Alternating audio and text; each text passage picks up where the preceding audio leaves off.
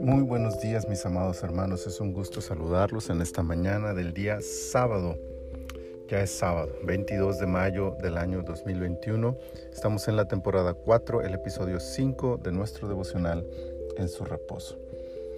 Para el día de hoy tenemos números, capítulo 5, versículo 7, que dice, Aquella persona confesará el pecado que cometió y compensará enteramente el daño y añadirá sobre ello la quinta parte y lo dará a aquel contra quien pecó. Dios estableció un sistema para resarcir el daño causado a otras personas, pero en esta porción se añade el espíritu con el que se debe actuar al lastimar a otros. Hoy en día es poco valorado el reconocimiento de una falta y es más aplaudido aquel que elude astutamente el castigo de sus yerros. Pero desde la perspectiva bíblica, aquel que comete una falta debe cumplir dos principios. Confesar el pecado. Esta confesión es en dos líneas en la ley de Moisés. Confesarlo ante quien es el agraviado. Debía dar la cara ante la persona ofendida y reconocer el error cometido, pero también debía confesarlo ante el sacerdote. Esto significaba que sería algo público. Todo el mundo sabría lo que hizo y que además estaba reconociendo su pecado. La necesidad de confesar, entendida como reconocer la falta y aceptar la responsabilidad de las malas acciones, es todavía un principio fundamental para sanar relaciones y mejorar cualquier situación que se presente. Pero además de reconocer la necesidad, el enfoque de la ley es proactivo, es decir, que tenía que verse en algo más tangible el arrepentimiento de quien cometía el error. A esto le podemos llamar resarcir el daño.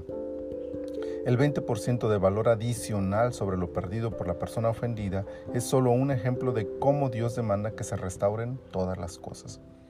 La confesión verbal del pecado debe ir acompañada de acciones que demuestren lo genuino de esas palabras. Por supuesto, atrás de todo esto podemos ver el hilo rector de tales palabras y acciones, un verdadero arrepentimiento por haber actuado mal.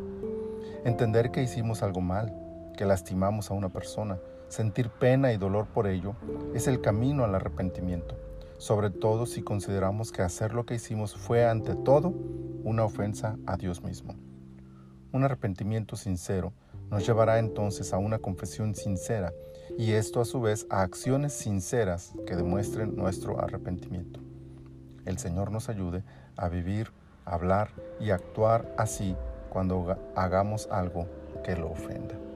Bendito Dios, muchas gracias por esta preciosa palabra que nos has dado esta mañana. Gracias, Señor. Ayúdanos, ayúdanos, te pedimos, para poder ser fieles a ti y que cuando por alguna razón fallemos, tengamos esta actitud de sincero arrepentimiento que nos lleve a expresar palabras genuinas del corazón pidiendo perdón y también dispuestos a resarcir el daño que hemos hecho. Padre, ayúdanos y glorifícate en nuestras vidas. Te lo pedimos en el nombre precioso de Jesús. Amén. El Señor les bendiga abundantemente este día y recuerden que mañana no tenemos devocional, pero tenemos nuestro tiempo en casa, en la iglesia, para ministrar la palabra del Señor. Nos vemos y nos oímos en el día lunes, si Dios lo permite, para otro devocional en su reposo. Bendiciones.